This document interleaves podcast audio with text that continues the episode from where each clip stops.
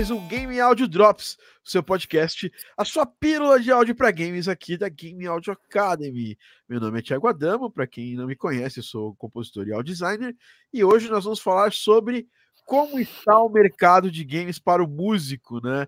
Assim, Puta que pariu. Ó, ó, o Maurício é o o Emissal do Apocalipse veio aqui. Tem que convidar o Emissal do Apocalipse para ele falar as coisas. Aí eu trouxe um relato de, trouxe um relato aqui que a gente vai usar daqui a pouquinho para abrir o podcast de um desenvolvedor brasileiro que mora na Polônia, que foi exportado do Brasil para a Polônia. Depois a gente vai falar um pouco dele. E é isso. Agora comigo aqui diretamente de São Paulo também, capital, ela que está no formato repórter. Dani Serrano. Boa noite, Thiago. Boa noite, Rodrigo, Maurício. Boa noite, gente. Hoje eu tô aqui de repórter. Vou fazer reportagem com vocês. Diretamente de Vancouver, British Columbia, ele que está aí, todo organizadorzinho de eventinhos aí, ele que tá todo feliz, olha que sorriso maravilhoso, Maurício Ruiz. Oi. Oi. Maurício Ruiz. Agora também nós vamos falar com ele diretamente de Campo Grande, Mato Grosso do Sul. Não pode falar Mato Grosso só, senão o bicho fica nervoso e quer te bater, né? É... Rodrigo Faleiros. Tá mudo! Tá mudo, Rodrigo. Rodrigo Faleiros. Opa, agora sim. Alô, pessoal. E aí, tudo bem? Como é que vocês estão? Tudo ótimo, tudo maravilhoso. Hoje nós vamos falar um pouquinho sobre mercado de games do ponto de vista do músico. Primeiro a gente vai falar um pouquinho de dados da indústria de games, tanto no Brasil quanto os de fora, né? É... Também depois a gente vai falar um pouquinho das oportunidades que a gente tem aqui Vamos tentar ser positivo, que no outro a gente já falou muitas realidades, né? É, e também avisando vocês que você que está assistindo ao vivo esse podcast, ainda temos vagas para o curso da Game Audio Academy. Está vendo a Dani ali quase dormindo? É que ela está desesperada aqui comigo. A gente está atendendo todo mundo. Já tem uma galera ali no, no, no, grupo do desafio. É isso aí, Dani. Quando que fecham as vagas? Amanhã, hein, gente. Então, corram. A Dani, tá, a Dani tá tipo aquelas apresentadoras que vende, que vende produto, sabe? E você, Dani, o que tem para falar desse incrível não sei o quê? Ah! Esse produto amanhã. mudou minha vida. Mas é isso. A gente a gente está com vagas abertas para o curso. Já vamos começar um desafio. Aliás, estamos terminando o desafio com uma turma aqui. Tem uma galera, deixa eu ver se tem a galera do, do, do do desafio. Vou chamar eles aqui para assistir o podcast, mas a maioria deve estar muito cansado que hoje é o dia da entrega final do desafio, assim, uma das últimas entregas do desafio de 40 dias, do que a gente faz com os nossos, nossos alunos, ó. É... E tá todo mundo aqui correndo para entregar. Tem uma galera que, que, que tá entregando os trabalhos. Então, uma turma tá para começar a segunda e a outra tá para terminar agora. E é por isso que a gente tá com vagas abertas para o curso da Game Audio Academy, que a gente ainda tá aceitando pessoas aqui para fazer parte do nosso curso da Game Audio Academy. Em breve nós vamos ter aí um material legal com o feat do Rodrigo Faleiros aí saindo, que a gente já gravou, né, Rodrigão? Que, que, que, que, Isso que aí. Explica pra galera aí. Bom, a galera que, que pode, pode esperar que teremos algumas um material novinho aí de teoria musical com algumas informações a mais, além das que já tem no curso completo. Então, assim, se você está entrando no curso agora, você pode ter certeza que em pouquíssimo tempo teremos ainda mais informação para você que ou já tem alguma formação e quer rever, quer relembrar essas informações de teoria musical, ou você que não tem formação nenhuma e precisa de uma base para começar, vai ter uma, uma aulinha bem legal ali que já está gravada, está terminando de ser preparada e logo mais estará no ar. É isso aí, na verdade já está gravada, a gente só está agora fazendo a edição e ela vai no ar já para essa nova turma aí do desafio, também para os alunos do curso da Game Audio Academy que não não vê os e-mails e tudo mais. Já temos aí aulas novas do módulo de Fmod do curso. Gravamos ali os novidades 2.0, é, também Sandbox e uma aula prática sobre sidechain, os usos que a gente pode ter práticos no jogo de sidechain no Fmod 2.0 já. Tá usando 2.0 aí, Maurício? Não, porque eu tô, eu tô basicamente usando o Fmod para um projeto e eu não quero né, atualizar enquanto o projeto está rolando. Não, essas mega, essas atualizações mega, assim, de um ponto não sei o que para dois pontos, geralmente eu prefiro deixar passar quando o projeto está rolando, a não ser que ela esteja 100% incrível e que todo mundo já tenha usado e tentado e falado, não, pode fazer que não dá problema nenhum, o que não é o caso. Né? É, então, é, é uma coisa que eu falo para meus alunos aí, quem está começando o projeto hoje, a Fmod já dá o suporte certinho e tal. Aliás, acabou o suporte para 1.10, você sabe, está sabendo disso, né? Sim. É, acabou o suporte oficial para 1.10, mas, por exemplo, eu do Garden Pulse, nunca que eu vou mudar para 2.0 agora. A menos que tenha alguma coisa técnica me impedindo de seguir. Sim.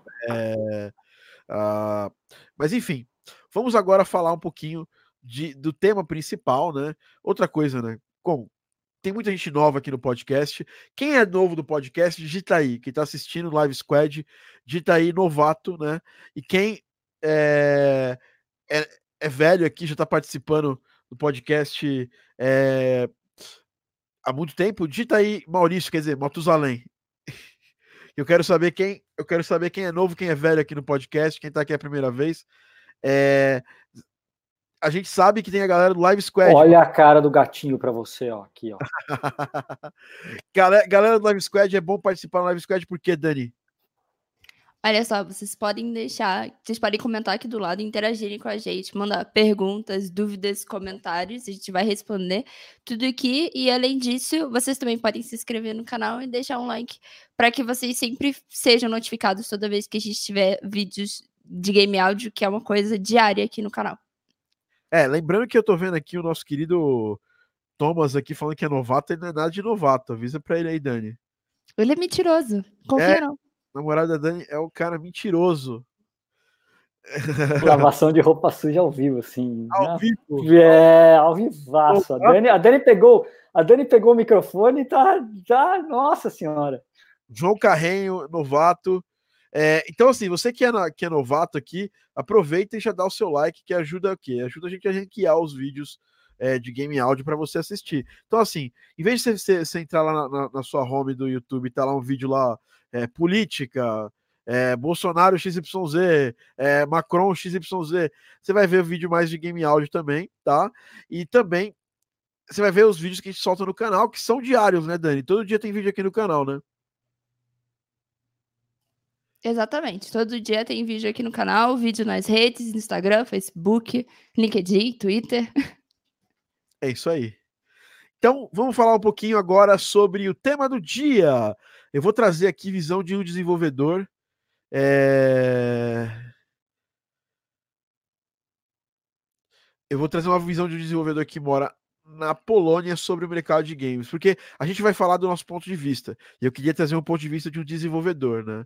Então eu uh, eu vou fazer o seguinte, eu vou soltar aqui para vocês uma, um relato do Lucas Stanislau, ou Lucas Stanis, que ele, ele foi para fora, até o nome dele ele mudou um pouquinho, né? Ele trabalha na, na Polônia, eu vou até falar o nome da empresa aqui. Lucas Stanis aqui só. Deve. Vou deixar aqui para vocês, a gente vai soltar aqui o relato dele. São, como o Lucas não fala pouco, né? Que a gente sabe, esse é um relatinho de cinco minutos, então a gente vai escutar esse relato do Lucas Stanislau aqui para vocês, falando um pouquinho sobre o mercado de games na visão dele, tá? Eu vou dar um mute aqui no meu WhatsApp e vou soltar porque ele mandou para mim via WhatsApp. Então, vamos escutar um pouquinho dele. Eu vou até falar um pouquinho sobre o Lucas, né? É, Lucas Stennis, Poland, só para pegar aqui certinho. Ele é da Donkey Crew, traba, trabalha na Donkey Crew, na Polândia, na Polândia, não, na Polônia, e eles estão desenvolvendo o Last Oasis, que é um jogo que vai sair para PC e já teve bastante destaque, até na E3 ele teve destaque. Então vamos soltar aqui, né? Uh, a palavra do nosso querido Lucas. Parei aqui um pouquinho para responder esse request uh, sobre o mercado de games. Bom, acho que o mercado está bem agitado. É um mercado extremamente internacional. Existem uh, oportunidades em todos os lugares. Claro que uh, a carreira internacional é, ela é um pouco mais complexa de atingir, porque, enfim, você tem que abrir bastante asa para outros países e provavelmente você vai precisar de fazer um networking antes de chegar lá. Mas é super possível, né? Eu estou aqui na Polônia, é, onde é um mercado que está bem consolidado e crescendo bastante, com empresas muito grandes e projetos grandes, e também projetos menores, independentes e tal. É, eu vejo no Brasil uma capacidade muito grande agora de se desenvolver profissionalmente. É...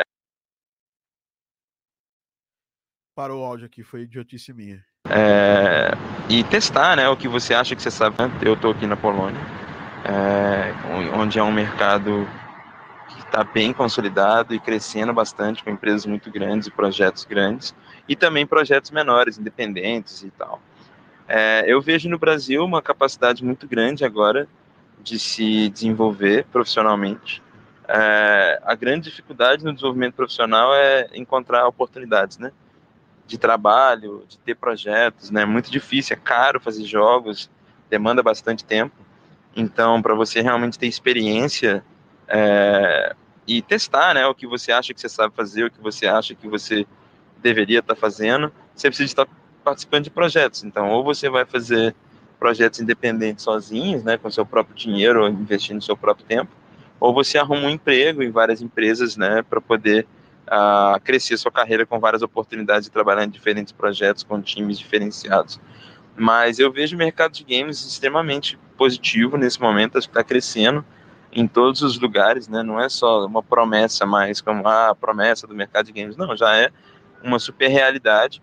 Hoje você vê é, pessoas alçando voos altos, mais rápido, vamos dizer assim, né? É, eu tenho um puto, um puto orgulho de pessoas que eu conheço que estão trabalhando na Aquiles no Brasil, por exemplo. É, principalmente o Marcelo, foi ex-aluno, colega é, de faculdade também, porque ele estudou na mesma faculdade que eu, por mais que eu não estava lá. Mas é um cara que eu admiro bastante e acabou de ir para a Aquiles Game Studio uns dois meses atrás, é, logo após formar na PUC Minas, lá em Belo Horizonte, então tem bastante oportunidade para quem é bom. É, e é um mercado que tem inúmeras formas de você atuar nele, né? Você pode atuar de forma independente, empreendendo, colocando dinheiro, fazendo seus próprios jogos e publicando ele, não, eles não é muito, muito caro, né, para publicar os jogos hoje. Mas claro, é difícil terminar um jogo. Mas você pode, enfim, ir para outros estúdios e procurar uma carreira em estúdios mais consolidados, que é de certa forma mais seguro, mas te dá um pouco menos de liberdade, ah, em estúdios muito grandes, né? Você pode, putz, eu acabei de ver o pessoal lá do Mac Override foi comprado pela Modus Games, que é uma publisher europeia muito bacana, que publicou jogos como Trine, é, e compraram o pessoal lá, eu esqueci o nome do estúdio, mas o pessoal lá de Brasília, parabéns, aço é o pessoal que fez o, o Mac Override, que é um puta jogo foda de robôs gigantes é, no Brasil. Então, você tem essa, esse modelo também. Às vezes, você desenvolve um jogo com um estúdio independente e outras empresas podem comprar o seu estúdio para ter um estúdio de desenvolvimento internacional em outros países. É uma coisa que acontece bastante. Ah, porque na indústria de games é aquele lance, né? É muito caro, é difícil, mas o investimento é muito, muito volátil né, é, o retorno, né? Então você pode investir uma proporção de 1 para é, é, receber 10. Então você pode investir mil reais e vender 10 mil reais, ter 10 mil em faturamento ou em lucro. Você pode investir um milhão e vender muitas cópias e levantar 20 milhões. Né? Então é, é um mercado por mais que é caro, é difícil, custoso, leva tempo, mas os resultados podem ser muito, muito, muito bons, uh, financeiramente falando. E para quem, né? Para quem está investindo, para quem é dono de estúdio, para quem é publisher, aí uh, para quem está trabalhando, né? Para quem está fazendo carreira, é sempre importante é, buscar conhecer pessoas e desenvolvedores e networking. Né? O seu próximo emprego é o seu é a sua rede de networking. Né? Você quanto mais pessoas você conhece, quanto mais pessoas você ajuda, mais suas chances aumentam de ser lembrado e de ser considerado para posições futuras quando você estiver disponível. Então, bom, desejo toda a sorte aí para todo mundo que está é, tentando se segurar nesse mercado, entrar nesse mercado ou crescer nesse mercado. E tamo junto demais. É nós, vamos fazer games. Abraço. Então esse foi o Lucas Stanislau, ele que é meu grande amigo. Para vocês verem a, a, a, parada, é o seguinte, em 2016 ele me entrevistou, ele tinha um, um podcast assim, me entrevistou tal para um, um, vídeo que ele estava fazendo lá na BGS. E hoje ele já está vivendo de games, produtor de games, se transformou em produtor de games. É, teve um projeto aqui, o Children of York, que foi um dos ganhadores da Game Jam Plus, acho da primeira Game Jam Plus. E aí ele começou, ele investiu muito nessa parte de contato. Então ele já conseguiu um trabalho de produção aqui em São Paulo, trabalhando na Garagem 227, que é uma empresa fo focada em, em outsourcing, né? Eles fazem terceirização, então tem, você tem um jogo maior e você está precisando fazer elementos em 3D do jogo. Você não tem gente para fazer lá, ou seu time não está dando conta, eles vão lá e ajudam, entendeu? Então, é, ele trabalhou nesse time, e aí depois, por ele ter ido na GDC, e depois ele foi palestrar na Polônia é, por um para participar de um evento totalmente assim, ele pagando a passagem, uma parada assim totalmente louca. Ele conseguiu vários contatos na Polônia e essa galera da Donkey Crew contratou ele e trabalhou no processo para ele pegar o visto e tudo mais. E hoje ele está lá como produtor desse jogo no, no mercado que tem a CD Projekt Red, que talvez seja a melhor empresa para trabalhar. Inclusive a galera lá fala isso, que não é a melhor empresa para trabalhar lá, termos de condições de trabalho, né, Maurício? Que isso aí até saiu é, na, na, na imprensa, assim. Normalmente as empresas grandes não são bem consideradas como boas condições de trabalho e depois ele conseguiu trabalhar na indústria. E, bom, o que falar? Vamos comentar um pouquinho o que ele disse, né? É, tem algumas coisas que a gente fala todo o podcast, que a gente fala para os alunos, que a gente foca os alunos durante os nossos desafios e tudo mais, e, e mesmo a gente conversa. Ontem a gente estava tendo um papo tipo esse no, no encontro aí da nossa mentoria, o Rodrigão estava lá com a gente, a Dani também. Maurício em breve vai dar uma masterclass para a gente, né, Maurício? Vamos, vamos, vamos fechar. Eu vou deixar, inclusive, Maurício, ó, tô deixando claro, claro aqui aberto que a Dani que vai cuidar desse, desse processo aí para não ficar parado em mim.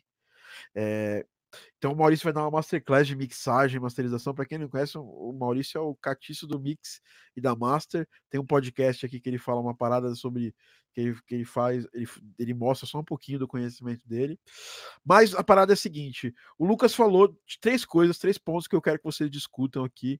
Primeiro, tendência de crescimento na indústria, né? Oportunidade para quem realmente está preparado e é bom também, né? É, tem essa parada. E relacionamento, né? O, o, Lucas é bom nessas três coisas, assim. Ele, ele, ele mete as caras, ele é meio cara de pau mesmo. E primeira das coisas, segundo, ele é o cara que todo mundo conhece na indústria, né? As pessoas falam que a gente é irmão, porque a gente, a gente conhece uma galera aqui na indústria. E, e ele sabia muito bem o que ele queria, né? Ele tentou publicar o jogo dele, o jogo dele não, não, não foi. Eles acho que deram bobeira de não publicar, sendo bem sincero, né? É... Ah, então, é, e aí, mas ele, mas aí ele, ele falou, cara, eu quero atuar na indústria. Ele conseguiu um trampo de producer numa empresa aqui do Brasil e pintou a oportunidade para fora, porque ele foi correr atrás dessa oportunidade, né? É, foi, foi até lá, ele foi até a oportunidade, conheceu a galera, se embrenhou lá e mostrou possibilidade para ele trabalhar. O que, que, vocês pensam disso e o que, que vocês pensam desse, desses números que eu vou falar para vocês? Ó. Indústria de games no Brasil cresce 30% e já chega a quase mil títulos. Na verdade, segundo o Sandro me falou, já passaram de mil títulos neste ano. Nos últimos. Não é este ano, mas é desde 2018 a gente já publicou mais de mil, mil games nas plataformas é, mobile, consoles né, e PC. O que, que você acha dessa tendência é, olhando do ponto de vista, Dani, de alguém que acabou de chegar num polo grande de games aqui no Brasil, que é São Paulo, e você estava na Argentina, que é um polo que é um pouquinho mais complicado lá, né? O que, que você está vendo? O que, que você achou do que o Lucas falou?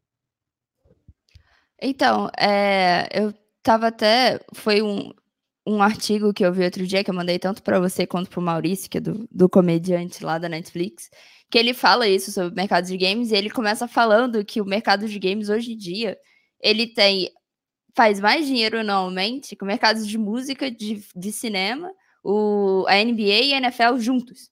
E aí eu fiquei pensando, nossa, mas, mas como assim? Porque eu não, não tinha noção dessa, dessa, dessa magnitude, assim, né? E quando eu comecei a, a procurar mais sobre isso, eu fui vendo muito disso que o Lucas falou, de tipo, o mercado internacional tá aí, pode ser um pouco mais difícil de você de você ir para lá, porque é internacional, mas eu vejo que cada vez menos essas barreiras são insignificantes, sabe? E eu acho que o Brasil está crescendo muito por causa disso, porque é, o mercado brasileiro está percebendo que ele não precisa ficar um nicho do Brasil. E ele está começando a exportar jogos. E que as pessoas do lado de fora não importam se o jogo é brasileiro, se o jogo é alemão, se é americano. Eu não acho que ninguém se importa com isso. Eles se importam com jogos bons. Então eu acho que a indústria brasileira, ainda mais agora que está tudo em crise, acho que ela está crescendo muito rápido aqui, porque ela está achando tipo esse caminho de escape assim, de uma indústria que as pessoas não se importam tanto, é muito mais fácil por causa da globalização. Então, eu acho que chegar aqui em São Paulo e ver, nossa, evento toda semana, tem dev ali, tem não sei, não sei quem ali que trabalhou no jogo grande, um monte de coisa assim, para mim foi overwhelming, assim, porque não tinha essas coisas na Argentina que eu participava, tinha eventos menores, assim, mais esporádicos. Eu tô achando muito legal, tô achando sensacional, assim, quero toda semana ir, ir no evento ou conhecer alguma coisa, ou ou, ou participar de mais, de mais projetos assim, né? Tem. Eu vou, eu vou aproveitar aqui só complementar uma coisa. Tem uma. O mercado brasileiro tem uma coisa muito legal também, que nessa realidade econômica que a gente está agora, alta do dólar, não sei o que, a gente consegue oferecer um serviço de qualidade num preço competitivo para o mundo inteiro. Então, o cara lá fora gasta menos, contrata uma pessoa que tem capacidade de oferecer um, um, trabalho do mesmo nível, sabe? Eu penso na galera da Diorama, por exemplo, lá de Pernambuco, que faz outsourcing direto, sabe? Já fizeram para grandes jogos, outsourcing, tudo. E, cara, eu fico pensando se esse pessoal de fora, dessas grandes empresas, das AAA que contrataram uh, a galera da Diorama, tivessem contratado uma empresa de, sei lá, do próprio Estados Unidos ou do Canadá, sei, teriam gasto duas vezes mais, três vezes mais do que o que gastou contratando galera daqui, sabe, brasileira. Então, dá para a gente aproveitar esse momento para realmente entrar no mercado e num valor muito competitivo com o resto do mundo. Rodrigo, é curioso, né, cara? O, enquanto a gente estava falando hoje, né? Hoje, nesse, exatamente, eu recebi dois, dois pedidos de, de colegas que eu já trabalhei com eles para projetos fora, para fazer orçamento para fora e, e eles, um deles eu já eu mandei, eu mandei assim a ideia de preço e tal. E ele falou, cara, tá barato, né? É, porque você manda em dólar, né? O preço. Aí o cara fala assim, pô, mas tá barato. E eu falei, não, cara, eu tô cobrando a mesma coisa que eu cobrava, né? É, mas e interessante essa visão, né? Porque para as empresas brasileiras tem muita empresa de outsourcing. Você falou de Orama, tem a Garage, tem a Cocu, tem uma porrada de empresa aqui no Brasil que faz esse trabalho de terceirização. Inclusive a Diorama e a Cocu fizeram para o Horizon Zero Dawn, né? É, a, a Diorama faz para os outros jogos e agora eles estão tão seguros, né? Que, que eles estão fazendo seus próprios jogos. É, a Diorama está fazendo o, o Arani, é, tem a Manifesto, até onde o nosso querido amigo Felipe trabalha lá, é, como audio designer. Então, assim, a gente pode se sentir um pouco mais. É, no momento de crise aqui, obviamente a crise não ajuda nunca o país, mas o mercado de games ele é um pouquinho menos sensível a essa crise, porque aviso aos, aos, aos que não acreditam no globalismo, o mercado de games é globalizado, entendeu? Então, É, a gente concorre e a ideia certa é concorrer com o mercado de fora, é vender para fora. A maior parte das pessoas que compram jogos que eu faço trilha, e, por exemplo, o Maurício ele não tem controle, ele não sabe que, que quem vai comprar os jogos que, que ele fez o áudio, entendeu?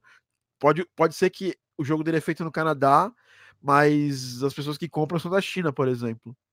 Então, assim, a gente não tem controle sobre isso, e é aí que mora, principalmente, assim, é, tanto a parte técnica, a gente tem que estar muito bem, porque a gente vai competir com gente do mundo inteiro, e na parte de você de boas novas, ruim disso é isso, você está competindo com o mundo inteiro. O bom é que você está competindo com o mundo inteiro, então você pode vender para o mundo inteiro, né? Ainda sem grandes embargos, apesar que o Brasil tem algumas situações que a gente estava conversando sobre contrato ontem, que são meio chatas, né? O Brasil fala tão, tanto dos Estados Unidos, que é amigo dos Estados Unidos e tal, mas a gente não tem um, não tem um acordo de, remo, de remoção da bitributação entre coisas que a gente, entre serviços que a gente presta do Brasil para os Estados Unidos. Então, a pessoa tributa lá fora e tributa aqui.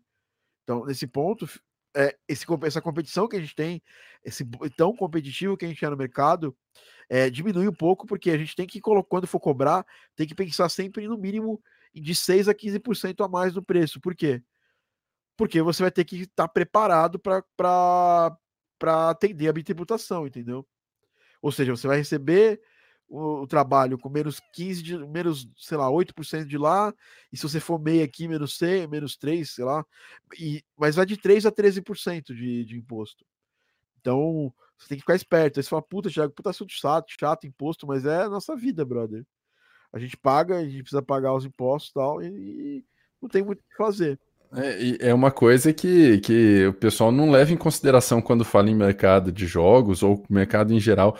Não é só você sentar o bumbum na frente do seu computador ali, ficar compondo ou desenvolvendo o jogo. Cara, você tem toda essa parte mercadológica para estudar, para entender, é, parte legal para você entender de contrato, sabe?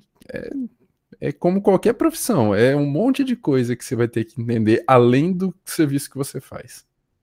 Perfeito, eu acho que é, é, é, é necessário, eu acho que o Maurício aí tem que lidar com isso todos os meses que ele presta serviço para alguém, né, Maurício?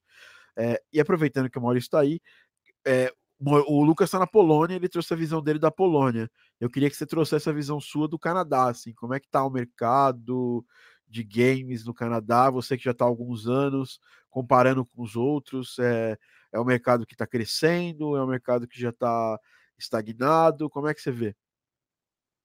Cara, é um mercado que eu vejo bem aquecido, na verdade. Tem muito jogo sendo feito, muita coisa legal, é, muito outsourcing também de, de empresas uh, americanas que vêm contratar aqui, porque o dólar aqui é mais baixo. Uh, e, e aqui tem muitas vezes questões de imposto, né, que uh, para a indústria de entretenimento aqui, americanos que, que contratam empresas canadenses conseguem pegar de volta o imposto que elas pagam, tem toda uma questão aí. É, e é, é por isso que, aliás, é uma das razões que Vancouver tem tanta gravação de filme de série aqui, né? Então a Supergirl é gravado aqui, a Batwoman é gravada aqui, várias séries, várias, várias, várias, várias, várias, muitas séries, muitos filmes, e muito por causa disso.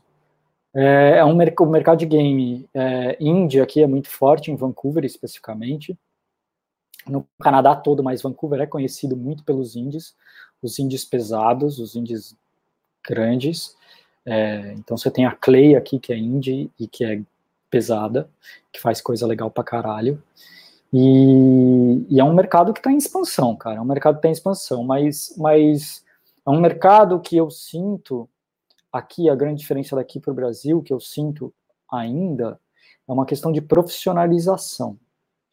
Eu acho que aqui é muito mais profissional. As pessoas sabem lidar de forma profissional uma com as outras, elas entendem a questão do profissionalismo. Não estou dizendo, não é complexo de vira-lata. Não estou dizendo que não tem gente boa no Brasil, não é isso que eu estou querendo dizer. Eu estou querendo dizer que ainda, principalmente desenvolvedores independentes, etc. e tal, no Brasil, ainda tem um pouco essa, essa visão que o que, que, que o Rodrigo acabou de falar que, que você coloca a bunda na cadeira e faz o jogo, sabe? e que, na verdade, tem tanta coisa envolvida a mais, e, que eu acho que se você quer fazer outsource para fora, principalmente, você quer fazer outsource para os Estados Unidos, você quer fazer outsource para o Canadá, você tem que entender de lei, tem que entender de mercado, tem que entender como é que você faz contato com essa galera, entender os padrões de entrega. E mais importante de tudo, para você começar a fazer bem isso, você tem que falar bem inglês. E assim, pode acreditar, a maioria das pessoas que acham que falam bem inglês no Brasil não falam bem inglês. Tá? É, eu falo porque eu, eu morei em Nova York, fiz faculdade em Nova York, estudei inglês muito tempo, e quando eu mudei para cá, eu ainda tinha dificuldades em algumas coisas de inglês. E eu falo inglês desde criança, cara. Eu tive o privilégio de fazer escolinha, de bababá, disso, daquilo, outro. Já dei aula de inglês. E mesmo assim, quando eu mudei para cá, até hoje eu ainda me pego pensando como é que eu falo coisas, a estrutura gramatical correta, isso, aquilo, outro. Às vezes frases muito complexas ou palavras que a gente não está acostumado. Então, é assim, estuda inglês. E estudem mais do que o básico para saber mexer no Unity ou no Fmod, sabe? Estuda inglês, estuda inglês. Eu bato nessa tecla o tempo inteiro. As pessoas falam, ai, mas é... não, galera, ai, mas as pessoas não têm oportunidade. Sim, é difícil, galera, eu sei. É oportunidade. Eu, eu acho que todos, todos aqui que estão participando do podcast somos privilegiados em algum ponto. É, eu sou super privilegiado em vários sentidos, eu reconheço todos os meus privilégios. É, mas assim, estou batendo nessa tecla porque é importante, porque se você não se comunica direito, você faz coisa errada. E não é por, por você entrega coisas erradas, porque o cara ele te pede uma coisa e você não entendeu aquilo que ele pediu. Estuda em português também, tá? É, estuda em português, saibam falar português. Sabe aquelas aulas chatas de interpretação de texto da, da escola? É, o português eu não estou nem falando porque assim, é o, é o, é. é o deveria ser o, o, o óbvio. E, e uhum. falando um pouquinho de, de, de, inglês, eu não sei se. Eu estudo inglês há muitos anos também, desde que eu me entendo ali por. desde os meus oito anos de idade. Então eu faço, fiz curso de inglês por muito tempo, nunca contei com o inglês da, da, da, da escola, né? Porque a gente sabe que não, não é o inglês que dá para contar. E o meu inglês só começou a evoluir quando eu comecei a ter contato diário com pessoas de fora. E principalmente quando eu fui para fora. Então, às vezes você quer fazer um curso de inglês e, e você tem lá, vai lá e vê a mensalidade. Aí tá 500 pau por mês o curso de inglês. Brother, junta essa grana e passa um mês em, em Vancouver, por exemplo. Vancouver nem é um bom lugar, porque Vancouver tem muita gente brasileiro lá. É, e eu conheço muito amigo que foi fazer intercâmbio. Não, é, é, você tem que você tem que vir e, e, e é. afastar, é assim, vem para é. Vai para Nova Escócia, porque não tem brasileiro na Nova Escócia. não tem nada, não tem, tem é. gente ano, não, tem bastante gente lá. Vai para Nova Escócia, fica lá um mês em Nova Escócia. É legal, eu tô, tô brincando, Vancouver é um ótimo lugar para você ir para fazer intercâmbio, principalmente você conhecer. Mas leve a sério. É, leva a sério que você está estudando, começa a assistir, ó, uma coisa, por exemplo, eu falo inglês pelo menos uma ou duas vezes por semana, porque tem reunião minha com o Daniel e com a Cristina, a gente fala inglês. É, é o nosso idioma é, padrão para conversar. Mas eu tento me manter atualizado é, assistindo coisas em inglês. Então, assisto vídeos em inglês, escuto podcasts. É, quando eu vou ler um livro, eu tento ler em inglês ou escutar ele em inglês. Principalmente escutar audiobook em inglês ajuda bastante. E isso que o Maurício falou, é, acho que é fundamental. E tem site hoje em dia para aprender, tem o Duolingo, por exemplo, que é de graça, você pode ir aprender pelo menos o básico para começar, sabe? É que então, o, Duolingo, assim... o Duolingo tem, tem, tem, tem alguns problemas que ele é, um, ele é como se fosse um dicionáriozão, né? É, você vai aprendendo, mas, mas o que eu quero dizer assim, para quem não sabe, para quem está começando, ou para quem sabe muito básico, vai lá e aprende pelo menos o básico, sabe? Para você não se. Para você se come, ter uma base para começar, entendeu? É... É, e eu quero falar uma coisa também. É, ponha na cabeça que é, a, é, que, a gente tem o, o vocabulário do idioma ele é fundamental. Então não adianta você estudar uma gramática todo aquele tempo. Por isso que as escolas de inglês costumam fracassar. Porque quando você está no, no, mundo real conversando com pessoas de verdade, você vai ter acesso ao vocábulo, vocábulo completo da, do idioma. E a gente estava tava conversando outro dia com uma, uma, com uma pessoa que é formado em um amigo que é formado em letras e a gente estava conversando sobre idiomas e tudo mais tal e a gente chegou no, no ponto no pensamento de que assim para você se comunicar no idioma você precisa ter 500 palavras de vocabulário. Só que essas 500 palavras elas só te deixam só, só te deixam se comunicar elas não deixam você atuar profissionalmente, porque para atuar profissionalmente você precisa ter respostas rápidas e complexas sobre assuntos, vai ter que ser interpretações completas sobre um assunto. Então, tente aprender 1.500 palavras de um vocabulário idioma. técnico. É, vocabulário técnico ele é o mais simples de aprender, porque vocês que já estão aí, a maioria está aqui, quer aprender, ou está tá aprendendo áudio para jogos, é, é, vocês vão correr atrás desse vocabulário, vai ser natural, vai, não vai ser doloroso, entendeu? Não, não, mas o que eu quero dizer assim, quando eu falo vocabulário técnico, é até para entender, por exemplo, é, você compra uma, uma, uma biblioteca de áudio e ela vem com todas as tags em inglês, né? Você compra uma biblioteca aí da Pro Sound Effects, ela vem aí 16 mil sons. Todos eles estão tagueados em inglês. É. Você vai quando você quer achar um som muito específico, você vai procurar como? Ou você vai ou você vai procurar o, o total e assim, ah, eu quero um som de carro específico. Ou você procura car e aí vai ouvindo um por um até achar o que você quer e aí você tá fudido. Ou você vai no específico.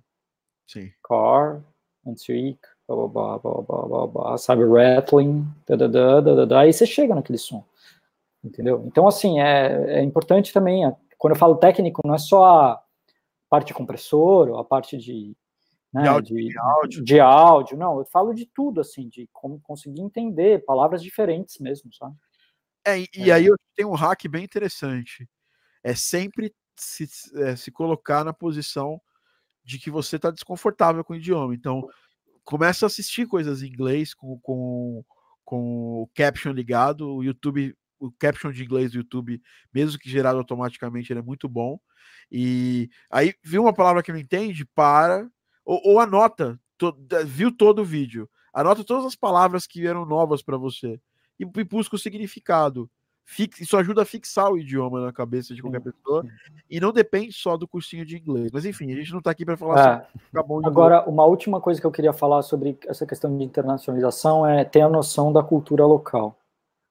É, entender o que você pode falar, o que você não pode falar, como tratar as pessoas, como se relacionar com elas, as piadinhas que você pode fazer que você não pode, o que, que é considerado ofensivo, o que não é considerado ofensivo, como as pessoas se, se relacionam, como elas se tratam.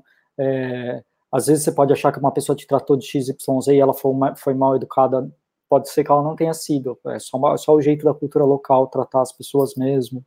É, então tem todos, todas as nuances de cultura que a gente precisa estar aberto a entender e aprender e ter noção antes de falar as coisas, porque é muito comum. Eu vou contar uma historinha aqui. Quando eu cheguei aqui, é, eu passei vergonha é, não foi nada super complexo, mas foi uma, uma vergonha boba, porque eu fui no, logo que eu cheguei, eu conheci o, o grupo de Vancouver Sound Designers, que aliás eu vou no, no, encontro deles hoje, e aí tinha uma galera conversando, e aí tava na hora de ir embora, eu fui me despedir, e tinha uma menina lá, a Em, aliás, super gente fina, hoje eu trabalho com ela.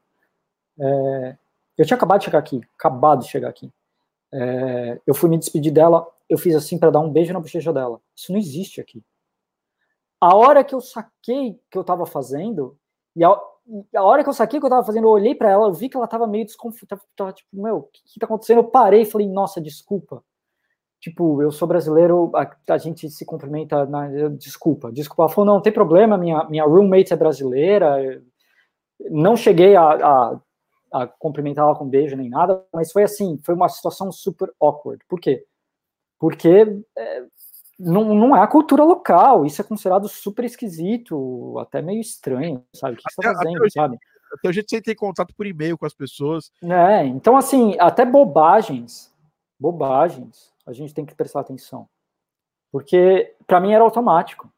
É super automático. Para todo mundo aqui é super automático. Mas para mim, é, é, como eu já fui muitas vezes e vou para Vancouver. Sim, você, você, você, você começa. Depois nunca mais eu fiz isso. Mas, Nem com brasileiro. Mas a primeira vez, eu lembro que eu. Eu, eu comprei com a mão.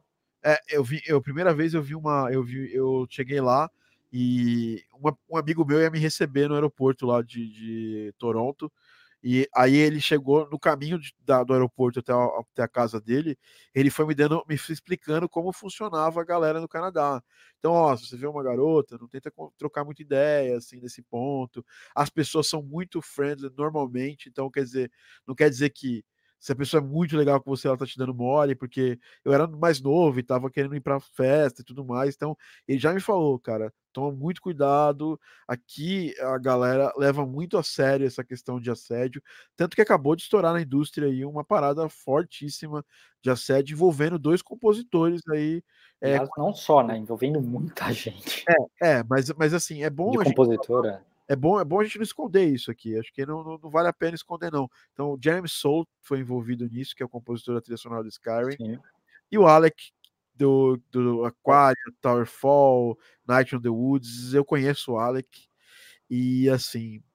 É, é, é aquilo. É, ele, era, ele é uma pessoa. Para quem é de Vancouver aí, já sabe que ele tem uma, uma, uma, uma fama que precede ele. E tem um, tem um talk dele que ele fez com. Uh, eu não vou falar com o nome da pessoa, mas ele fez o talk com, com, essa pessoa aí no evento de Vancouver, que foi considerado assim o talk mais awkward, mais uh, esquisito de todo o Full Indie, é, de todos os tempos. Ele tá na internet aí, se alguém quiser achar, acha. E aí vocês vão entender um pouco da cabeça da pessoa, entendeu?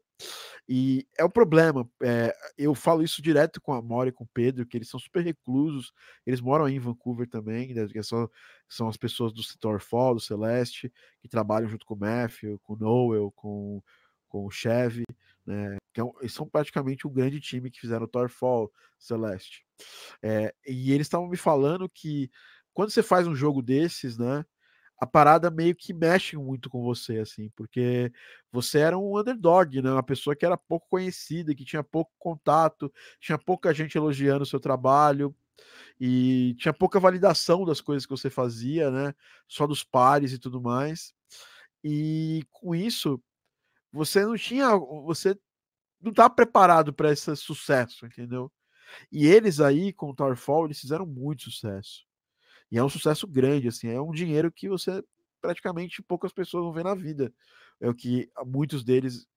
Bom, vou falar diretamente: o Matthew deve ter recebido, recebido muito dinheiro pelo Thorfall, e agora o Celeste foi mais uma vez um grande projeto.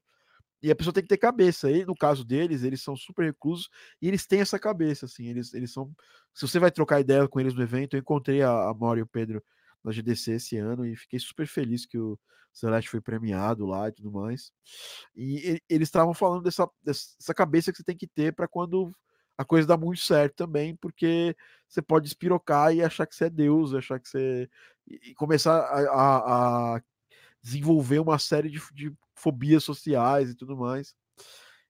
E, mas isso não, não, é sobre esse caso, né? Esse caso é um caso grave, a indústria tem isso, é, e para nós homens que habitamos a indústria de games, porque nós somos a maioria, a gente tem que ter a noção de que é, a gente precisa urgentemente parar com isso. E assim, eu já arrumei briga aqui no Brasil com gente que tinha essa atitude, entendeu? É, alguns me conhecem, sabem que eu já me posicionei né, dentro da, da comunidade de áudio para games contra gente que tinha essa postura. E várias vezes. E, e eu não tenho medo de me posicionar.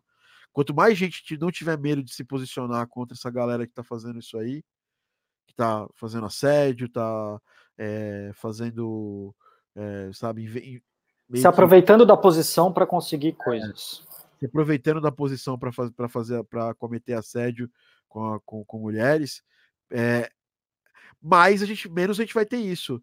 Quanto mais a gente ficar quieto e deixar quieta essa situação e não, e, não, e não falar e não comentar o assunto, mais a gente vai mais a gente vai ter isso acontecendo, porque isso meio que deixa a pessoa no lugar quentinho dela, entendeu? Então todo mundo vai lá e, e, e abafa o caso e não acontece mais. Então, é, essa é uma postura, principalmente trabalhar com uma mulher todos os dias, eu trabalho com a Dani. Eu tento tratar a Dani o máximo possível igual eu trato agora o Lucas trabalhando com a gente, igual eu trato o Lucas, entendeu? É, e não sei, pelo menos eu tento criar um ambiente onde seja tranquilo ser mulher, né, Dani? Sim, mas eu acho que até essa, questão da, de todos os abusos que tem acontecido, eu acho que vai muito mais além de só mulher, assim, porque eu vejo que muitas pessoas, é, não só na área de games, mas em geral, também sofrem esse tipo de abuso, às vezes abusos menores ou maiores, e também não falam nada, porque eu acho que às vezes é até pior, porque, tipo, todo mundo sabe que esse tipo de coisa acontece com mulher e é difícil se pronunciar. Mas eu vejo que quando esse tipo de coisas também acontecem com homens, às vezes parece até mais difícil deles se pronunciarem sobre isso.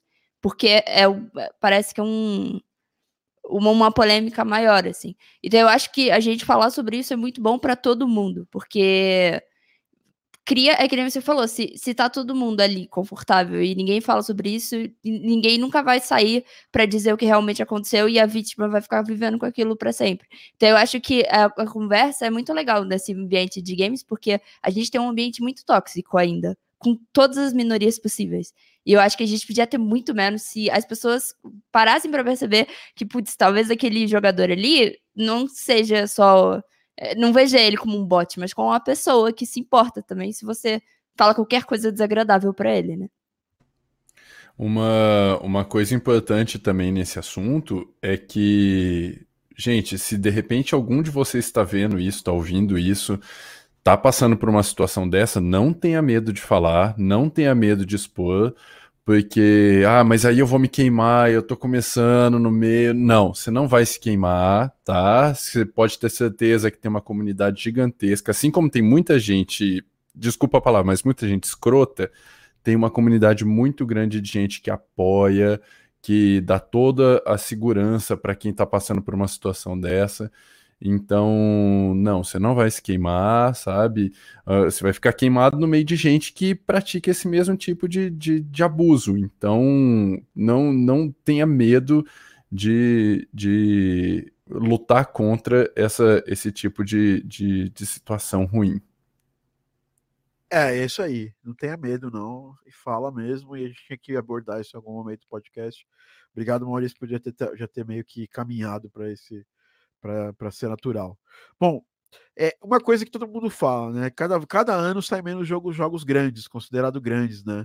Se você pegar uma lista dos jogos que saem no mês, aqueles jogos considerados AAA, de grandes investimentos, cada ano a gente tem menos jogos saindo. Tudo bem, a gente está no final de, de, de, geração, né? A geração do Xbox One e do PS4 ela tá chegando ali perto do fim, né? É, e normalmente, quando está chegando perto do fim, quer dizer que não tem tanto título saindo. Mas o mercado hoje se sustenta muito, muito melhor é, em final, em gerações, em final de geração. E o PC não é uma geração, então ele fica. Ele não tem geração, ele sempre vai se. É, vai se renovando, né? E por que que o mercado cresce mesmo na situação com menos jogos, né? E eu queria trazer isso para a nossa discussão, porque poucas pessoas ainda no Brasil têm a visão de que jogo bom mesmo é jogo AAA, assim, que jogo que dá dinheiro mesmo é jogo AAA. E esses dias eu estava fazendo uma live no Instagram, até o Rodrigo que está comentando aqui, Rodrigo Passo, estava lá, ele trabalhou na TAPS, uma das maiores empresas de jogos é, mobile do Brasil, né? Uh, sobre a questão de que, em termos de faturamento, as empresas de jogos mobile faturam mais do que muitas dessas empresas de jogos AAA. Então você pega a King, você pega a Supercell, você pega. Como é que chama aquela empresa chinesa lá? A dona da, da, da porra toda lá é a. Ela é dona, metade dona da Blizzard. Eu esqueci o nome da empresa, mas é uma empresa gigante da China. E todas elas investem muito em jogos mobile e eu tive com, com, com o João da, da Cupcake, que vocês nem devem conhecer o cara e nem devem conhecer a empresa, mas é uma empresa brasileira que teve um investimento de mais de um milhão de, de, de dólares no último ano. E eles fazem jogos super casuais para pessoas. Pra, o foco deles é, são mulheres de 30 a 60 anos. E eles faturam milhões com isso. Então, assim, a gente ignora que o mercado, a gente só olha o mercado de games baseado, e a partir do momento que você se profissionaliza, você tem que começar a ter uma ideia, uma visão de mercado um pouco mais ampla. Não a visão do que você gosta de jogar. Tipo assim, eu amo Final Fantasy. Sou muito fã de Final Fantasy. Mas a Square, bicho, ela tá numa. Ela, ela, ela se coloca várias vezes situações onde ela lucra muito pouco com os jogos. Entendeu? Aí você fala, nossa, mas como Final Fantasy fatura menos que o, que o, que o PUBG, por exemplo, ou que o Fortnite? Porque são modelos de jogos diferentes e o mercado hoje ele responde diferente a esses modelos, né? Então eu queria, para a gente finalizar nossa discussão de hoje, né? A gente vai falar depois dos próximos passos, de como a gente acha que vai estar a indústria para a gente no futuro, né? É, depois, mas antes eu queria saber é, do que, que, vocês pensam sobre essa visão, né? E os índices têm um papel importante nesse crescimento do mercado. Hoje os índices somados, eles se somassem lá 10 grandes índices, eles faturam mais do que uma do que uma empresa de jogos AAA. É, algumas das empresas, né? Tipo, a EA tem um, tem um portfólio gigantesco, a Ubisoft também, mas aí você pega algumas empresas AAA como a, sei lá, 2K, ela não deve faturar menos do que a do que essas, do que, por exemplo, alguns desses jogos indies que fizeram muito sucesso. A gente teve o Celeste sendo o jogo, um dos jogos, um dos cinco jogos mais vendidos na, na plataforma Nintendo Switch em 2000, 2018. Isso com o ano que saiu Mario, Mario Kart, Super Smash Bros. Ou seja, tinha muita coisa ali. Vendeu mais do que o jogo da Nintendo, né? Então, o que, que vocês pensam disso? Começando pelo pela Dani. Danir. Danir. É, eu acho que hoje em dia esses resultados fazem muito sentido, porque se você parar para pensar, é, todas as vezes que essas empresas fazem um jogo muito grande, elas têm que investir muito dinheiro. E tem sempre uma possibilidade de dar tudo errado e elas não ganhar esse dinheiro de volta. É, é, é, um motivo, por exemplo, porque os filmes blockbusters de Hollywood sempre apostam nas mesmas coisas que eles acham que vão dar certo. Porque você aposta muito dinheiro, você quer que tenha mais garantia dessas coisas darem dinheiro em retorno. E eu vejo que hoje em dia, é, mesmo com grandes títulos que fazem muito sucesso, essa garantia não existe tanto assim no mundo de jogos, mesmo com os AAAs. Então eu acho que as empresas, simplesmente as empresas não tão grandes, começaram a pensar: poxa se você tem um jogo muito grande, que pode dar muito certo, pode dar muito errado, é, e eu posso perder muito dinheiro só com essa garantia, como é que eu posso fazer isso? Como é que eu posso fazer essa garantia aumentar e ao mesmo tempo esse, essa margem de, de perda diminuir? E os indies são a, a resposta perfeita para isso. Porque você tem novas histórias ou novos gameplays, novos modos de jogar que as pessoas não estão tão acostumadas, então, que podem fazer sucesso ou não. Mas se não fizerem sucesso, não é um orçamento tão grande que a empresa vai perder. Então, eu acho que os indies estão ficando muito populares por causa disso, porque é, são pequenas pessoas que têm ideias boas, que às vezes não vão funcionar numa empresa grande, porque eles não querem ideias que saiam da caixinha. Tá? A gente estava até no, no One Up Glitch nesse domingo, e uma das artistas, ela tinha falado isso, que ela tinha participado de uma empresa grande e que às vezes era um saco, porque era tudo métrica. Então ela tinha que parar de fazer uma arte porque era métrica, ou tinha que fazer duas artes em comparação e se uma arte fizesse mais sucesso que a outra, eles mudavam o jogo, e agora o jogo vai ser isso, ou agora a cor vai ser essa, ou então o personagem vai falar assim. Então, eu acho, eu vejo que as empresas é, grandes, elas dependem muito dessas métricas, não de se arriscar muito para não perder tanto dinheiro, enquanto os indies estão sempre chegando com ideias inovadoras, porque não tem tanto a perder assim. Tipo, você não investe tanto no jogo a ponto de você quebrar totalmente se o jogo der errado, como essas empresas como pode acontecer com essas empresas. Então eu acho que hoje em dia faz muito sentido a gente ver cada vez mais indies, cada vez mais pessoas assim, e cada vez esses jogos fazendo mais sucesso, porque são ideias novas que estão sendo exploradas, porque é mais fácil de explorar essas ideias sem, ter essas perdas enormes de dinheiro, sabe? Concordo, Dani, falou muita coisa boa aí.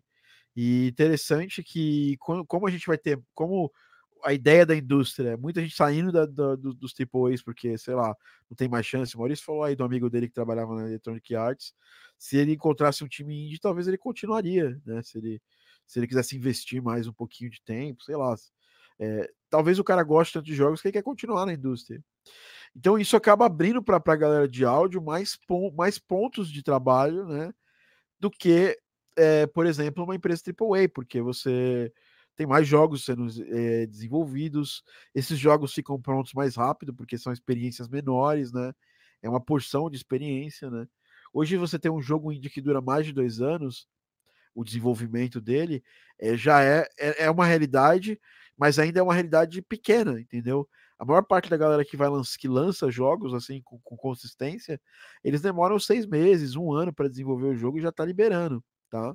Outra coisa que eu queria falar, o nome da empresa que eu falei, eu queria agradecer o Rodrigo Passos, o Surlan, que é a Tencent, né? A empresa do. O Felipe também falou, é a Tencent, né? Que ela é dona, dona metade dona da Blizzard, ela é dona do PUBG, ela é dona de uma porrada de empresas de, de jogos mobile, e esse é o poder da China né, no mundo. É, bom, Rodrigão, o que, que você pensa sobre isso aí que a Dani falou?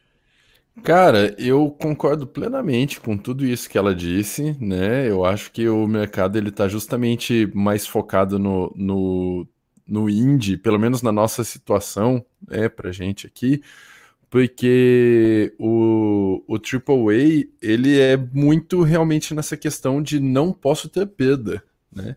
E aí se você faz uma, uma contextualização histórica, voltando só um pouco aí, quando começou a ter essa, esse boom do, da tecnologia nos, nos consoles mesmo, a galera queria sempre o novo Assassin's Creed, o novo, é, sabe, sempre uma série que o cara já sabia o que esperar. Então, todo mundo jogando uh, a mesma experiência várias e várias e várias vezes. Mas de alguns poucos anos para cá, parece que as pessoas meio que cansaram desse negócio de estar tá sempre na mesma experiência. Tá todo mundo buscando experiências novas que quem acaba trazendo são esses desenvolvedores indie, sabe? Não à toa a gente teve é, jogos aí estourando como o próprio Celeste, o Cuphead, uh, sei lá, você pode lembrar assim, Hollow Knight, Meat, Super Meat Boy e tantos Nossa. outros. Garden Pulse, por exemplo. Garden Pause, né? Garden Pause, eu acho que assim, se a gente for pensar para uma empresa de três pessoas, cara, o que o Garden Pause já faturou, sendo que não saiu na plataforma que a gente está planejando que vai vender mais, que é o, que é o Nintendo Switch, é, pô, é maravilhoso, cara. Eu não, eu não imaginava, sabe, é, que isso ia acontecer tão rápido com a gente, entendeu? Que bom que aconteceu. E assim, é um reflexo realmente do, do mercado, né? Do, do público e do que o público espera do mercado atualmente sem dúvida. É... Maurício, é, só para finalizar aí, uma coisa que eu queria começar a puxar com você. É... Aí em Vancouver você já falou que tem de tudo, tem empresas grandes, tem empresas pequenas. As empresas pequenas tiveram aí uma época de grande bonança onde elas surgiram.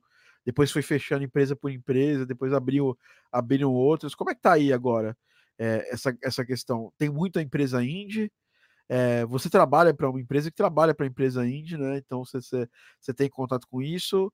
É, eu, eu sei que está retraindo os, os, os, estúdios grandes aí em Vancouver, porque fechou a Capcom ano passado, a Microsoft meio que mudou, só tem agora a Coalition aí, que é um estúdio que eles compraram para terceirizar a série Gears of War. Como é que você vê aí a, a questão dessa, dessa dicotomia entre empresas é, pequenas crescendo e a gente tendo cada vez mais oferta de jogos no mercado e essa retração dos jogos AAA de grande investimento. Você pensa que isso é uma realidade para o futuro da indústria? Ou você acha que isso é só uma fase e daqui a pouco nós vamos entrar com jogos gigantescos novamente? Não, acho que é isso mesmo. Acho que acho que tudo que todo mundo falou meio que corrobora essa, essa história, né? É, Realmente, eu acho que os, os, os, os, ah, os estúdios grandes estão diminuindo, os estúdios menores estão aumentando. Aqui tem bastante disso. É, se não me engano, é a Relic aqui que está fazendo um jogo da Microsoft também, né? O, o Age of Empires novo, está sendo feito pra, pra, pela Relic aqui em Vancouver, que é um estúdio médio. E e tem de, tem de tudo aqui. Agora, o que eu acho que, tem que, que, que, a gente tem que pensar também é que aí é uma coisa de mercado, de setor, quer dizer, não, tem muito, não, talvez não tenha muito a ver com a nossa discussão, mas o que a gente tem que pensar um pouco é que assim, os estúdios, os, os por que, que a gente está tá fazendo essa, essa, essa coisa toda, essa mudança toda de single player para multiplayer, e porque os estúdios grandes estão diminuindo, tem muito a ver com assim, se você for pensar, os valores dos jogos AAA de venda estão estagnados há muito tempo. Né?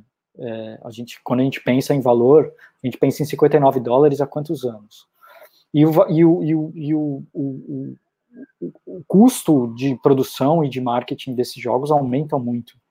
É, muito, muito. Dos 10 anos para cá aumentou muito, de 15 anos para cá aumentou muito.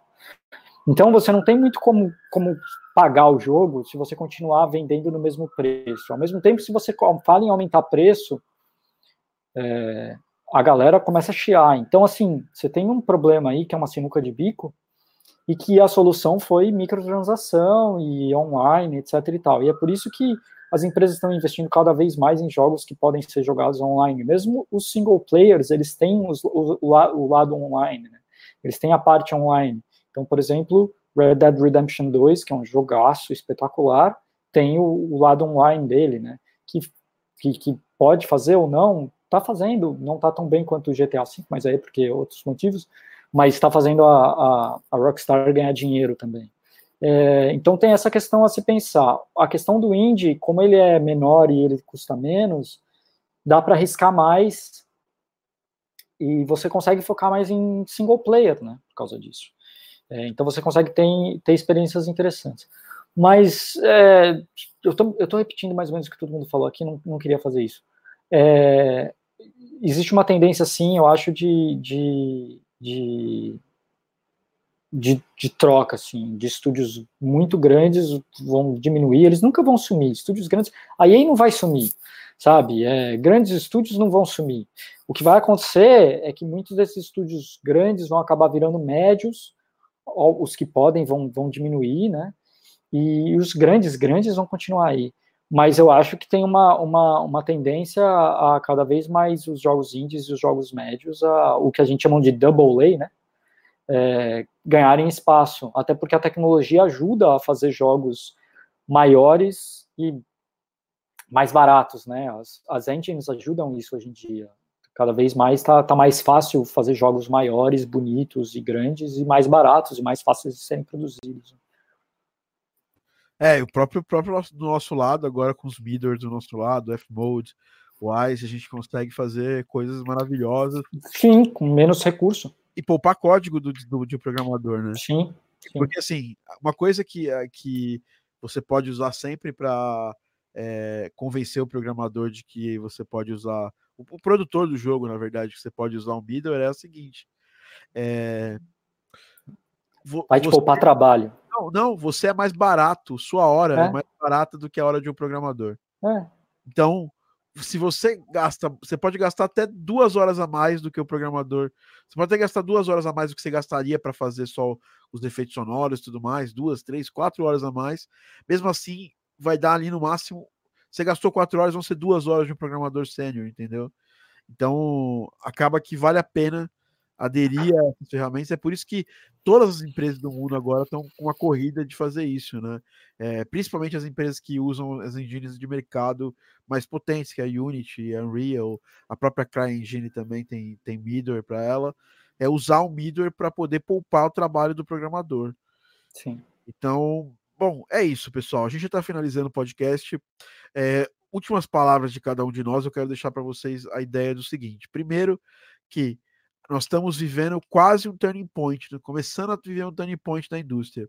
Hoje, com palavras como Fmod, WISE, mixagem é, dinâmica, são coisas que a galera indie ainda está começando a ouvir daqui um ano e meio, dois anos, isso aqui vai ser uma, uma realidade. E aí, quem sabe isso aí já não vai ser mais uma pessoa assim tão valiosa na indústria. Vai ser uma pessoa que, obviamente, assim, não já vai ser já vai ser quase impossível alguém que não domina isso entrar na indústria. Sendo bem direto e reto. É... O que, que foi? Aí, aí fora também, né, né Maurício? Não, aqui já é, né? Então, Aqui, se você não sabe middle, é meu, assim. Acabou, muito, é, seu, seu mercado. Não é impossível você entrar na indústria, mas seu mercado diminui bastante. Então, daqui dois anos vai ser impossível entrar. Porque a indústria vai estar tão especializada, tão pronta para fazer o trabalho específico, que quem só sabe fazer música, por mais que seja maravilhoso, ao menos que seja famoso, você é um artista famoso de música, aí é a pessoa da, do, do, da, da, empresa vai contratar você porque você é famoso para adicionar mais é, para eh, criar mais marketing, mais é, brand em cima do jogo de, dela, né? Mas de qualquer forma vai ter que ter alguém que manja de middleware para trabalhar junto com esse cara. Então quem manja de middleware aqui no Brasil é só o começo, né? A gente está no começo ainda, mas é uma obrigação quase. Por isso que a gente fala. A pessoa pergunta assim: ah, Thiago, pô, posso entrar no seu curso semana que ano, ano que vem? Ou, sei lá, semana que vem não vai dar para entrar mesmo, não.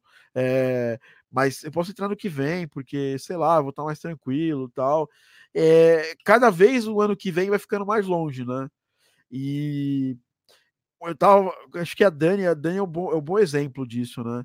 Porque ela falou assim, quando, acho que ela, quando ela entrou tal, ela falou assim para mim, pô, mas é, se eu deixar, eu tô estudando piano aqui, se eu deixar pro ano que vem para fazer essa parada tal, será que vai ser bom para mim? Eu falei, ó, tudo bem, não tem problema, eu odeio pressionar as pessoas, mas pode ser que passem as oportunidades. E aí que acabou, acabou, acabou acontecendo o seguinte: a Dani entrou, foi minha aluna, e ela foi aproveitando oportunidade por oportunidade, já está aqui, trabalha com, com, a gente, já é, tecnicamente não dá, não dá nem para comparar a Dani de um ano ou dois anos atrás, Dani. Dois anos. Eu nem sabia fazer música. Então, não é tem é nem mais... o que comparar mesmo. Então, não dá nem para comparar, mas a de um ano atrás, essa é parada. Se você demora muito para começar, vai ficando cada vez mais alto o pico para subir a parada, entendeu? E, e o menino falou assim para mim: pô, não tenho grana para entrar no curso. Cara, a gente faz material de graça também e tal. É, e aí você, você, vai ter, você vai ter que ter cinco vezes mais de mais empenho, porque porque quem está no desafio, os meninos estão no desafio, o Camilo estava aqui, ele participou do desafio. É muito mais fácil você acelerar quando alguém está te empurrando para acelerar.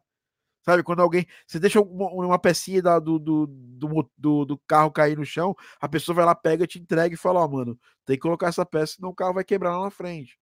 É, esse, é, esse é a parada do, do, do curso. Ele é uma forma de te acelerar no conhecimento porque eu vou, eu tenho isso como missão, é por isso que eu não, não fico aberto todo tempo o curso, é por isso que a gente nem faz propaganda do curso enquanto ele não está aberto, né? É, ó, o Camilo tá aí acho que ele pode falar para vocês que quanto desafio acelera a pessoa, né? Mas dá para fazer sozinho? Dá, tudo dá para você fazer sozinho. Vai depender de você. Por isso que, ah, pô, mas eu vou, eu não aprendo inglês, então eu vou entrar no curso. O curso é para isso, porque você vai estar tá pagando, a pessoa vai tá te acelerando a fazer a parada. É, mesma coisa no curso de game áudio, né? Você tem, tem isso. E a gente não fala muito do curso durante todo, todo o processo, porque o curso não abre todo não abre todo o tempo. Ele está abrindo agora, calhou de abrir agora nesse nesse, quando a gente está gravando esse podcast, e fecha, na verdade, se você estiver assistindo esse podcast ao vivo, fecha amanhã, e aí depois as pessoas também já perguntam em seguida para mim, quando que vai abrir de novo? A resposta é não sei, velho, quando acabar o outro desafio. Que pode levar 40 dias, se eu decidir que vai levar mais 5, vai levar mais 5. Eu não tenho nenhuma, eu não tenho nenhuma regra imposta ali comigo para se eu quiser levar mais o desafio de alguns dias. Eu acho que o do, o do Camilo a gente levou mais uns 5, 6 dias depois. E que, cara, não tem problema nenhum com isso porque é, eu não tô preso a, isso, entendeu? Eu, eu, eu, eu tô fazendo isso porque eu gosto e eu quero ver o resultado da galera, né? O Márcio também participou, que tá aí no chat. O Rodrigo participou de vários desafios, a Dani também participou, então essa parada de se desafiar para criar e é legal, mas também dá para eu não, eu não vou te falar que não dá para você aprender sozinho e tal. Ah, tá, mas você vai ter que se esforçar. Aliás, de qualquer jeito você vai ter que se esforçar. Sozinho você vai ter que se esforçar, se policiar e tudo mais. É, eu tava vendo hoje uma, uma matéria do maluco que, que perdeu 40 quilos com Scrum. O cara era Scrum Master e aí ele fazia isso. Aí um dia ele decidiu aplicar o Scrum na dieta dele. Aí ele procurou lá um, uma, uma profissional de educação física, procurou uma, uma nutricionista e, fez a e usou o Scrum para ele não se não se sabotar durante a dieta. Então assim, pô, é, ele já tinha tentado outras dietas tal, mas ele procurou, ele falou que uma das, das, partes importantes é que ele estava pagando o cara que o profissional de educação física para dar aula para ele. Então ele falava, puta, cada falta que eu tiver, eu vou estar tá pagando, pagando esse cara sem usar. E cada vez que eu não, não, que eu não seguir a dieta, eu tenho que pagar mais um mês de nutricionista para passar mais um cardápio para mim. Então ele se organizou lá e fez, e fez a parada acontecer. Então isso é muito. Às vezes a gente está muito preso às desculpas, né? E nesse ponto, nem todo mundo é igual ao Maurício, por exemplo. O Maurício é um autodidata, cara. Ele, ele aprendeu sozinho a parte de game áudio. E, mas ele teve muita vontade, não foi fácil. Eu aposto com ele que se ele, ele vai falar que foi fácil, ele vai, ele vai estar tá mentindo, porque não foi. Fácil, né? pra, fácil pra caralho, cara. Que é isso? Imagina. É.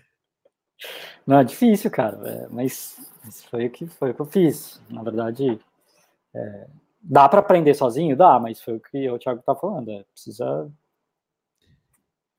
É, porrada. Precisa aprender, precisa. Então, assim, a gente tá falando, eu falo isso, não é nem um pouco argumento para vender o curso, até porque a gente já tá com as vagas acabando mesmo.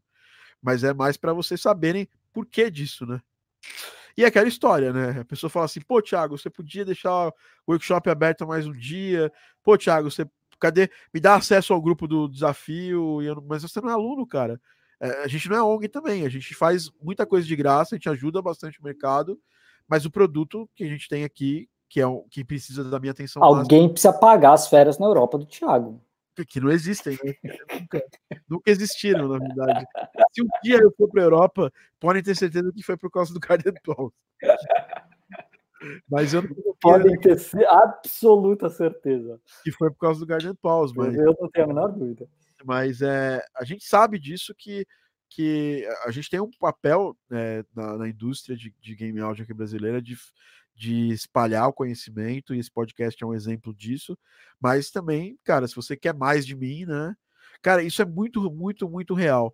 A pessoa mandou assim para mim, pô, eu podia dar umas aulas de mix e master no seu curso. Eu falei, não, cara, não vai poder, porque, tipo, é, eu já tenho uma pessoa de mix e master que, que ela, ela nunca pediu nada em troca para me, me ajudar quando eu precisei. É aquela história que o Lucas falou lá atrás ajuda. O Maurício me ajudou tanto que agora, porra, eu não tenho condições de não chamar o Maurício, eu tenho que chamar o Maurício. Entendeu? Porque assim, a gente já criou uma sinergia tão grande, e é isso a parada que, que diferencia de você só pedir para as pessoas as coisas. Rodrigo é a mesma coisa também. Rodrigo era meu aluno.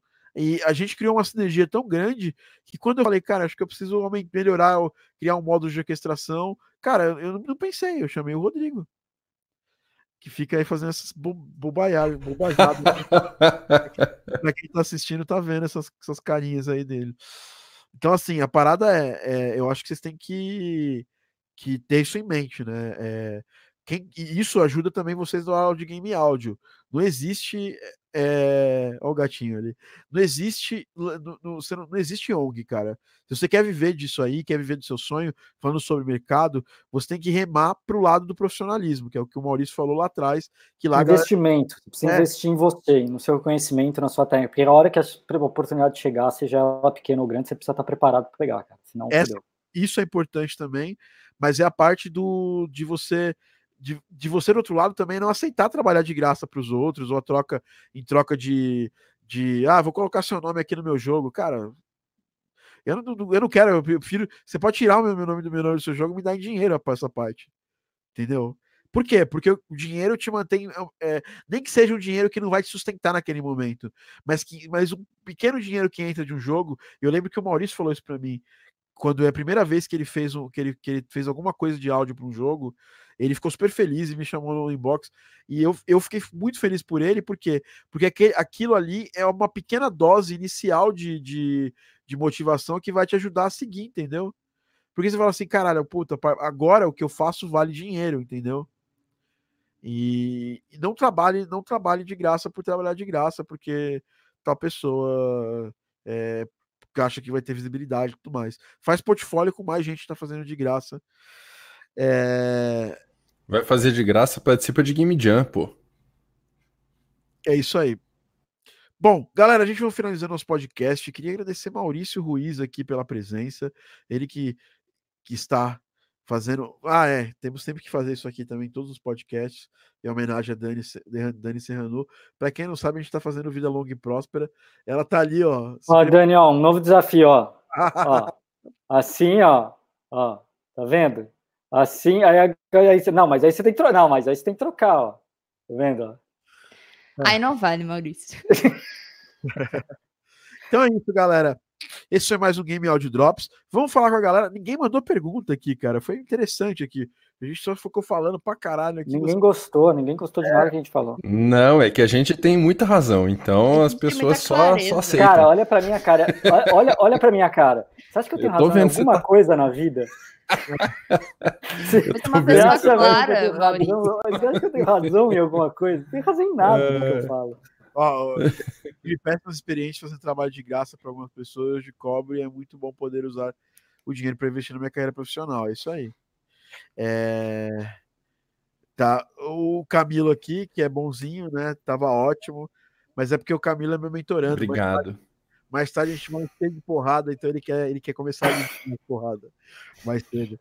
Mas Maurício é o chefão da, da, da 3M. Não entendi nada, mas também entendi. O Nekoshima tá meio louco aqui, ó. Alguém precisa pagar a Genelex e a mesa da Neve de 64 reais do Thiago. É, tudo chroma key aí que vocês estão vendo atrás aí do Thiago. É uma mentira. Te descobriram, Thiago. Eu nem, é. Fundo falso isso daí, imagina. Ai, ai. É, então eu queria agra agradecer a todo mundo que esteve aqui no Live Squad, né, né Dani? A, Dani? a Dani sempre se, se anima no Live Squad. Ó, aqui, o Fernando, novo aluno. É, tem uma galera aqui, novo aluno, que chegou aqui. André Carvalho. Não, André Carvalho não é ainda novo aluno. O Renatão é o Renato que acabou de entrar no curso também. Wesley também, ó, tava no desafio passado. É, o Ari, que a gente falou outro dia também. É, quem mais tá aqui? Tem uma galera, velho, velho. Tem uma galera pra cá que tá assistindo. O Patrick Killian, o Thomas Lersa, que, que é mentiroso, que falou que é novato, que não é novato porcaria.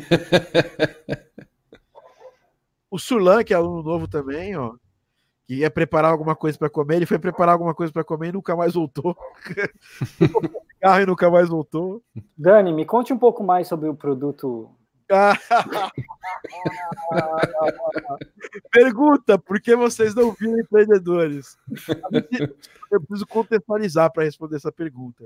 A gente estava dando uma palestra no, no Big desse ano.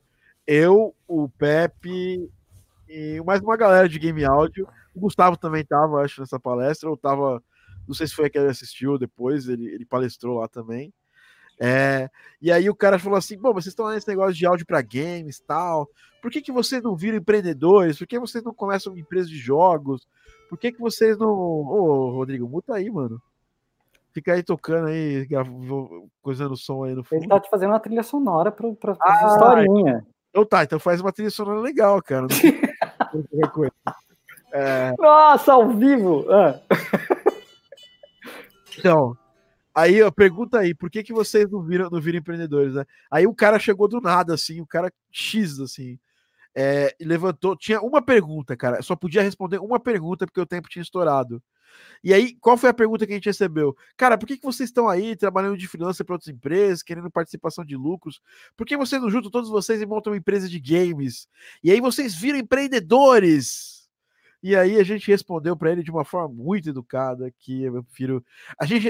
É, essa palestra está gravada. Então, em breve, aqui no canal, a gente vai botar aí daqui um mês, dois, sei Vocês lá. foram educados mesmo? Eu fui, eu fui polido. Eu não lembro, eu nem lembro o que eu falei, mas eu cheguei para ele e falei, cara, tudo que a gente faz é, nessa, nessa nossa carreira é empreender, velho. Se para você não é empreender, cara, você tá por fora, né? É, a gente é empreendedor dentro, do, dentro desse, desse, nosso, nosso ofício. Nem, se todo mundo quiser desenvolver jogos, ninguém não vai ter ninguém para fazer as tarefas, entendeu? É... Aí, aqui, ó. Eu, eu, eu, acho que a gente pode interromper aqui esse podcast e começar a Game Coach Academy agora. Vocês são muito né? legais, galera. Game Coach. Batman, Batman Coach Academy. Bem, graças a Deus que eu não tava na hora. Eu estava presente. o, o, quem tava lá também, ó. Esse virou, esse virou a pergunta, a pergunta lenda. É, todo mundo ficou falando isso aí. O Gustavo tava lá, né? Aí foi tipo um momento de close no rosto da, da June, do Handmaid's Tale. É verdade. Então, assim, aí, a, aí eu, eu respondi numa boa, mas o Pepe, cara, ele tava. Sabe quando a pessoa tá, tá aquele cachorro que tá caindo a, a babinha na boca dele para morder? Foi engraçadíssimo. Quando o Pepe estiver aqui no podcast, depois a gente, a gente retoma esse assunto para resposta dele, mas todo mundo tentou, tentou ser muito educado tal. Mas perdemos ali um espaço de uma pergunta que era sobre mercado e tudo mais tal. É, para responder essa pergunta se a gente podia ser, se a gente não era empreendedor, cara. A gente é super empreendedor dentro do que a gente faz. Empreendedor, você não precisa ter um palquinho, sabe, para ser empreendedor. Você pode ser empreendedor fazendo música, você é, é, é, é pode ser empreendedor fazendo várias Cara, coisas. Cara, manda a pessoa ler o que a definição de empreendedor, de empreendedorismo do dicionário. É só essa a resposta. Assim, não, vai ler. É que a gente tem essa parada no Brasil aqui. É, é, a dica que foi falada mais cedo. As pessoas têm que aprender a ler. É. Aprender a ter vocabulário, caramba. Vai ler, seu. Mas a, a, parada é assim, o, hoje em dia parece que aqui no Brasil, para empreender, você tem que ter um palquinho. É, camisa preta eu já estou usando, só que a minha tem, tem o, o, o negocinho do, do bardo, né? Que foi até o Thomas que fez essa arte. É, mas aí já não serve mais. Tem que ser camisa preta, de gola, a gola do Steve Jobs, assim, ó. Como já não tem muito pescoço, já não tem problema. Não precisa. Já não, já, já, já não preciso da, da golinha alta. E que bota a mãozinha assim. Mãozinha assim é, empreendedorismo hoje em dia você tem que ser aquele cara que tem todas as respostas do mundo, tipo esse aqui, ó. Como conseguir um milhão de seguidores no YouTube, não sei o que, e aí o cara tem 240 inscritos. É, é porque ele é humilde, Rodrigo. eu vou falar, eu vou é. falar pra vocês. Vocês não querem fazer curso, querem fazer, mas quando escolher alguém para aprender, aprenda com alguém que já chegou onde você quer chegar, tá? É, não aceite conselhos de quem não chegou onde você quer chegar, porque conselho todo mundo vai ter, cara. Eu tenho um conselho para jogador de futebol, cara. Ó, oh, pô, tá jogando mal, ô, oh, pô, tal jogador tá ruim, cara, mas eu nunca, se eu for chutar uma bola, eu, o Maurício jogando bola deve ser uma coisa tétrica, tá ligado? Quando eu for em Vancouver e estiver melhor fisicamente, a gente tenta. Tem um, tem um amigo meu, Daniel, que não é o Daniel do, do, do, do Garden Pause, é o Daniel Vecone, ele trabalha na Stream, na Stream, Stream Cube lá, aquela parada lá. Cara, eu, jogando bola eu sou uma vergonha. Não, não faz isso comigo, não. Pelo menos vai ser engraçado. Você grava, tá, Thiago? Por favor. Tem que fazer uma cercagem de como ficar rico em uma semana. Thiago vai adicionar no modo de língua portuguesa no curso da Game Audio Academy. Só falta essa, cara. É, a GA, a GA, não, foi, não foi uma startup da Belpass, não. Apesar que eu conheci a Belpass numa Campus Party, tá? E ela, ela é muito educada, assim, cara. É, ela quase te convence que ela tá falando a verdade, cara. É esse tipo de gente que eu tenho medo, assim. É, enfim, galera, a gente tá fechando aqui o nosso podcast, o nosso Game Audio Drops. Queria agradecer a todo mundo pela presença. O Maurício tem que sair correndo aqui para trabalhar. Eu também tenho que sair para trabalhar. Todo mundo tem que sair para trabalhar. Esse foi mais um podcast que foi oferecimento da Game Audio Academy, sua plataforma de ensino de áudio para games. Inclusive, estamos com Dani. E nós estamos. Fiquei confuso o que nós estamos. Nós estamos com vagas abertas. Ah, nós estamos com vagas abertas. Fecha amanhã as vagas do curso. Já estão acabando as vagas. A Dani está aí. Eu e a Dani, a gente está se desvirando aqui no, no suporte. Nós temos um novo, uma nova pessoa nos ajudando no suporte. Com o tempo a gente vai, vai, vai apresentar ela para vocês. É o Lucas também, que é nosso também nosso mentorado, um cara que um grande músico também, e tá aí com a gente no suporte da Game Academy. A gente vai se falando no próximo podcast. Rodrigo, obrigado pela presença. Para saber mais do Rodrigo, é arroba. É tudo Rod Faleiros, rodfaleiros.com, arroba Rod Faleiros, Facebook, Twitter, Instagram, etc, etc. Pensa no cara que, que, que escutou que eu, que eu sugeri para ele. Obrigado. O cara, tinha hey! nome, o cara tinha o nome de uma empresa que ninguém conseguia falar, só ele. Aí fica difícil. é, também um abraço para o nosso querido Maurício Ruiz, que vai assistir o jogo do Corinthians. É por isso que ele está querendo sair rolando. Puta, cara, o pior é que eu não vou. Eu tenho que trabalhar e depois eu tenho que ir pro encontro. Eu tô fudido. Ah, eu não vou assistir merda nenhuma. Eu tô ferrado. Eu só vou, só vou ligar as notificações no celular para ver se sai gol. Ah, não, me ferrei. Hoje eu me ferrei, assim. É mauricioruiz.me, certo? E Mal Ruiz nas redes sociais. Sigam o Maurício no Twitter. Ele, ele posta muita coisa de valor no Twitter, tá? Só, só fica a dica.